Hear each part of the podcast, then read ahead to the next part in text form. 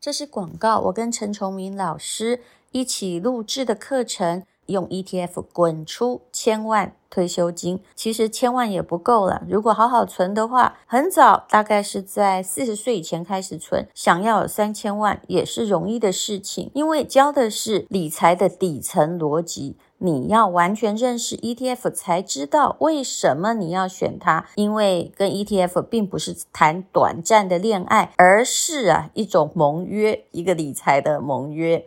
那么为了要对抗诈骗集团，他们常常说啊，这课程免费，要跟大家一对一哦。真的很抱歉，我们的课程不是免费的，知识还是要付费，因为非常精心的录制。陈崇明老师也竭尽了他人生最大的力气，循循善诱，让你自己有理财的法则。那么现在呢，是两千七百多块，输入我们的折扣码，还可以再折五百哦。本来应该要结束了，但是我们决定再延啊，让大这个优惠一直在持续。希望诈骗集团不要啊，在广告说哈，对不起，我一定要免费哦，不应该收费课程。其实免费的可能后面有很大的一个笼子，想要引君入购，请看资讯栏的连接，课程现在非常的优惠。我相信你付费的，你会觉得非看不可，真正能够学得 ETF 的理财知识，祝你存到三千万的退休金。优惠的期间，目前只剩下这三天哦。那请看资讯栏的连结。今天是美好的一天，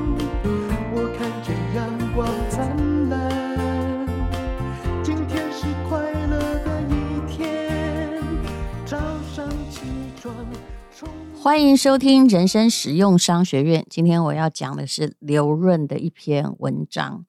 我跟我几个朋友都很喜欢刘润的文章，因为他讲起事情来条理非常清楚。跟你推荐他的书《底层逻辑》。这篇文章是这样说的：三流的管理者，他用自己的时间在做事；二流的靠用人，那一流的到底该怎么做呢？说来，我应该就是三流的管理者。我老是觉得很多事情就只有我自己苦命的做。当然，我也有很多的人，我们公司有很多很棒的同事帮我。但有些事情就始终也交不出去。比如说是 podcast 的，你如果今天发现不是我来讲，一定觉得怪怪的，对不对？好，我们就来谈这篇文章吧。这是本来对企业主讲的，那我们也可以思考一下，我们在家庭中或处理自己的时间管理的时候所遇到的问题。刘润说：“你的公司有没有遇到这种问题？也就是问题反复出现，怎么都教不会呢？好像有管理有制度，但都是实行的不太好，员工素质参差不齐，只有少数人才 OK。”那一直在招人，所有新人都不能用。其实这也是我旁边很多朋友，包括我自己公司的问题。那么，到底我们应该要怎么样做呢？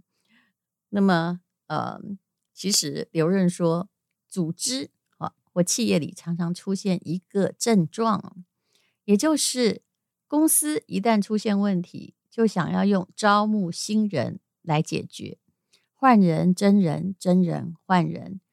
那你会觉得争不到优秀的，找不到适合的，尤其很多创业初期的公司是非常非常的明显的，因为人家如果很好，他可能也要去台积电呐，谁来你新创的小公司，你还不一定领得到下个月薪水，对不对呢？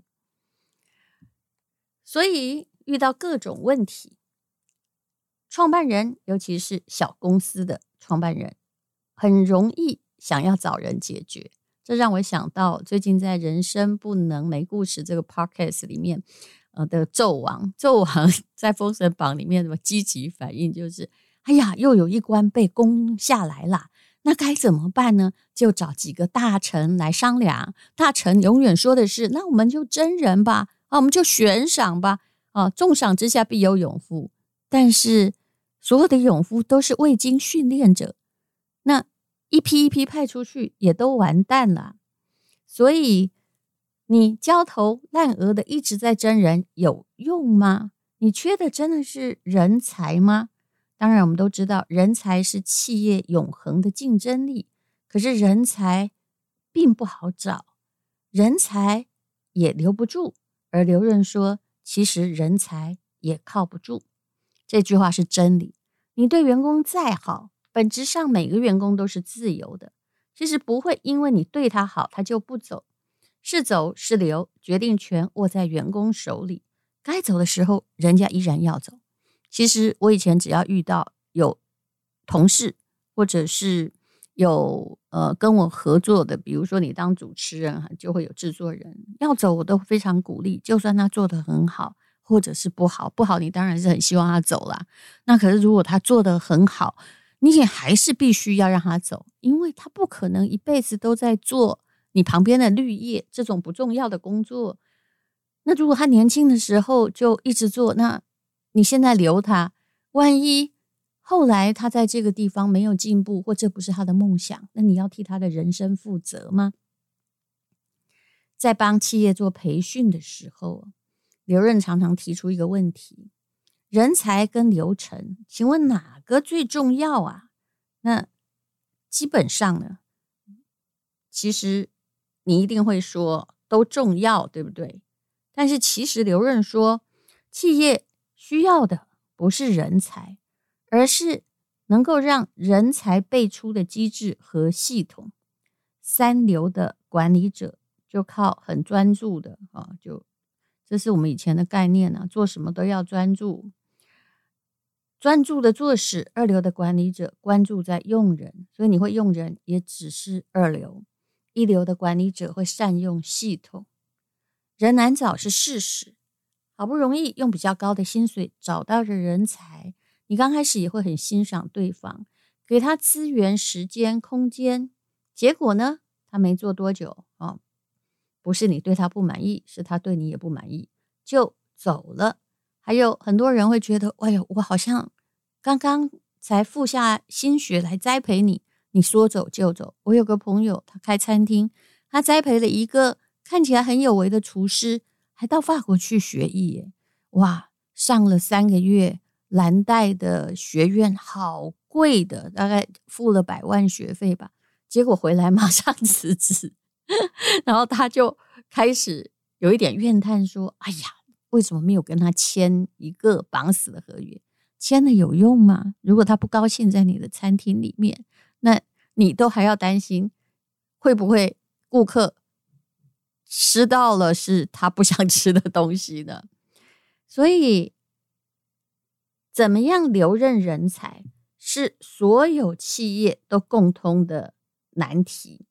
那所以要怎么样呢？刘任说，你要减少对于所谓人才的过度依赖，要增强复制人才的能力。所以说，一流的要有系统嘛，要有一个叫做流程化的系统。铁打的流程，流水的人才。其实现在很多连锁店很厉害啊，不管开几家店，他们依靠的不是人才，而是把人打造成就他们店里面出来的，完全按照他们的 SOP。所以这才是流程好的企业。你看海底捞也是挺不错的，王品也挺不错的，它可以让比较平凡的人创造不平凡的业绩。其实一流的流程。加上平凡的员工等于一流的业绩，说的真不错。总不能啊，就打仗的时候都靠几个像张飞一样的将军。最重要的是，哎，带兵可能要有某一种规则。当一个公司的业务没有办法流程化的时候，你就会发现，这公司啊，就是山头林立，一堆厉害的人在那里。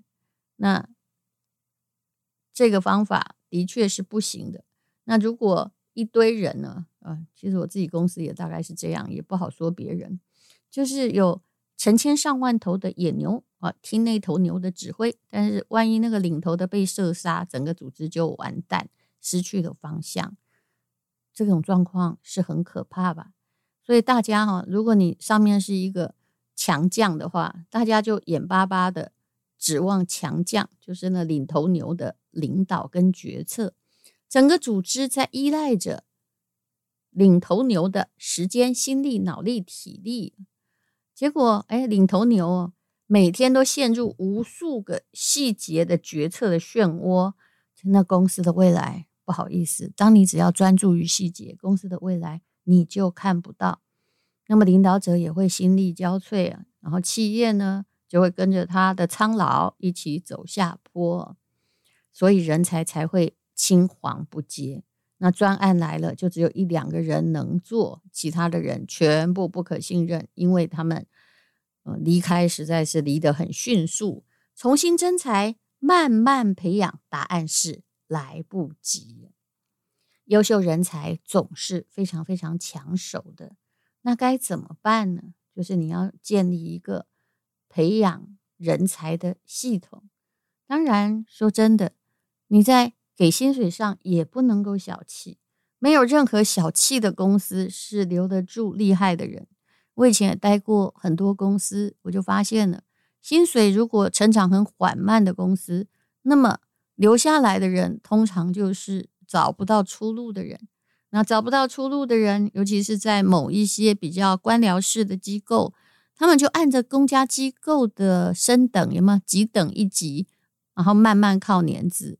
可是，当真正要打仗的时候，新时代来临的时候，这些在公司待了很多很久，又拿到了他们的地位，他们就会成为阻止者。我以前在报社的时候，那年就是遇到，本来都用手写字嘛，你看我还面临过那个时代呢。后来就要学打字，你知道学打字的时候，曾经是发生什么事吗？就是报社里面的签字排版工人抗议，抗议我们学打字，因为觉得这个会让他们将来失业。虽然我以前待的那个报社现在也已经倒了啦，可是你有没有觉得还好啊？当时老板有叫记者们赶快学打字，不然其实是倒得更快，还靠签字的排版工人，然后每天呢熬到两三点，做任何事情都没有弹性。当时的美编呢，就我们就是校对要校得很快，如果校得不够快的话，那个错字美编是不帮你挖洞填进去的，那就变成你的错字，所以还要贿赂美编。你想想看，这个时代很遥远了吧？可是啊，就跟我们曾经讲过的红旗法案一样，马车夫曾经对汽车咆哮，因为。在里面的既得利益者都是不想有进步的。那么，怎么样建立优质的流程呢？刘润说要满足三个标准化，你听听看好了，你做事是不是有这样的标准化？就把你个人当成一家公司，那你也得是一个能让你自己的人才发挥的好公司才行啊。三个标准化是简单化、专业化，还有呢？就是标准化，比如说你做饭很好吃，开了一间呃快炒店，好了，生意很好。那做饭好吃是你的核心竞争力，但是可以复制嘛？啊、如果厉害的人是可以复制的。你做一道菜哦，然后什么盐少许啊，啊，油八分热下锅啊，色泽金黄的时候起锅。请问这些经验可以复制给一个什么都不会的新手？什么叫做盐少许？其实。这当然是中国菜的逻辑，可是现在啊，在标准化流程，你就要少许是多少？你干脆告诉他，好两公克，呃，那油多少度叫八分熟？还不如用测的，对不对？把八分热了，那么什么要叫炸成金黄色？你还不如给他一个比色，其实都应该要量化的。你知道卖出最多食物的是哪家公司？答案是麦当劳。麦当劳的汉堡，听说现在卖的从地球到月球已经可以来回三十三趟了。那他卖出的薯条可以填平二十八个美国的大小谷。他大峡谷，他每他平均每天都要服务多少个顾客呢？答案是六千万名。你觉得他靠的是有能力的店长，还是一个训练他要的人才的标准化过程？答案。它当然是标准化的，而且是简单化的、可复制的。麦当劳的神话跟汉堡本身没有什么太大关系，你应该不会觉得它是世界上最好吃的汉堡。它跟系统有关系。那是什么样的系统呢？也就是哦，就是它的业务是有流程的。只要有一个工作岗位，就一定有它的标准流程。那么，只要有流程，一个人要进入流程，都要经过员工的训练，让你能够标准化。那么，也有人督导流程，所以每个岗位都要有人看着，以免呢你自己走偏了。那一个员工。在麦当劳一天站三个不同的位置，据说是常常发生。那这个背后就是三套不同的流程在支撑着。那聪明的店长啊，就知道，哎，一看就知道是哪里不对了。所以这就是标准化。刘润说，企业里面呢，其实制度未必是一件好事，因为规章制度是旧有的管理思维。大部分的企业需要的是好流程，而不是制度。制度就是，嗯，有很多的法令规章，然后顾客如果提出了某些要求，你就要跟呃顾客说啊，这个不是我们公司不是这样规定的啊，这违反我们公司规定不行。那你可以知道这会产生什么样的结果，但是你要有一个解决的流程。就算一个员工刚开始，因为每一只菜鸟都是菜的嘛，那你要告诉他怎么把事情做好，给资源、给时间，然后给方法，还有给信任度。制度本身是约束性的条款，它可能在约束顾客，也在约束员工。那员工常常就会藏住他自己的错误。那可是流程做好了之后，犯错的可能性就会变小了。事实上，汽车导航在告诉你的也是流程啊。这个时候不可以超车，那个地方会被拍照。那所以呢，不管是老手或新手，都不必用他的脑哦，很费力的来找路。只要有正确的导航辅助，那你就不会误入歧途。你自己做事有一个流程吗？事实上，我看到很多人就是因为他没有流程，就做不了大事。很多时候啊。他先解决小的，然后再来解决大的。那大的当然是被忘记了。有一句话说：“不要剪地板上的头发。”因为为什么？因为你可能要考一个重要的考试，你如果就在意地板上那些头发，每掉一根剪一根，那你大概不太能够集中心力在做重要的事情。很多东西要有标准流程，其实理财也是一样了。像麦当劳有选地址的流程、开店的流程呢，营运的流程、人员招聘的流程、财务管理流程、食品安全流程，还有供应链的管理系统。那么你也是一样，你做一件事情不要只拍脑袋就这样子啊，或者是最糟的是别人说怎样就去怎样啊。那你要有你的就是决策模型跟流程。说决策模型听起来好像。有一点复杂，对不对？嗯，其实有关于决策模型，这里让我打一下广告好了。吴淡如的书叫做新的书《人生实用商学院的穷思维富逻辑》，其实讲的就是我在做一个决定的时候用的是什么模型。有的时候只是一个很简单的图，但是你要去检查每一个环节你有没有做到。比如说投资，朋友讲找你投资怎么办？他告诉你说这未来会上市哦，上市你就可以赚一票。现在按照我的流程，我不赚这一票，因为赚那一票就是非理性的决策。所以无论如何，你在做很多事情的时候要有标准流程。就算你有五个小孩，你如果哈对每一个小孩的用的流程都不一样，那很快的你就会制造你的混乱，而且大家都觉得你不爱他，你偏心。有流程是很重要的，对公司还有对我们自己的决策都一样。我画了很多的流程图，还有模型图，都很好懂。有空的话，你在书店翻一翻也可以。就人生实用商学院的富逻辑、穷思维啊，嗯，听说这本书应该叫《穷思维富逻辑》，不过我觉得把“穷”放在前面好像不太好听哦。那非常谢谢你今天收听人生实用商学院，祝你为自己的人生奠定一个美好的流程。因为今天又可以，今天又可以。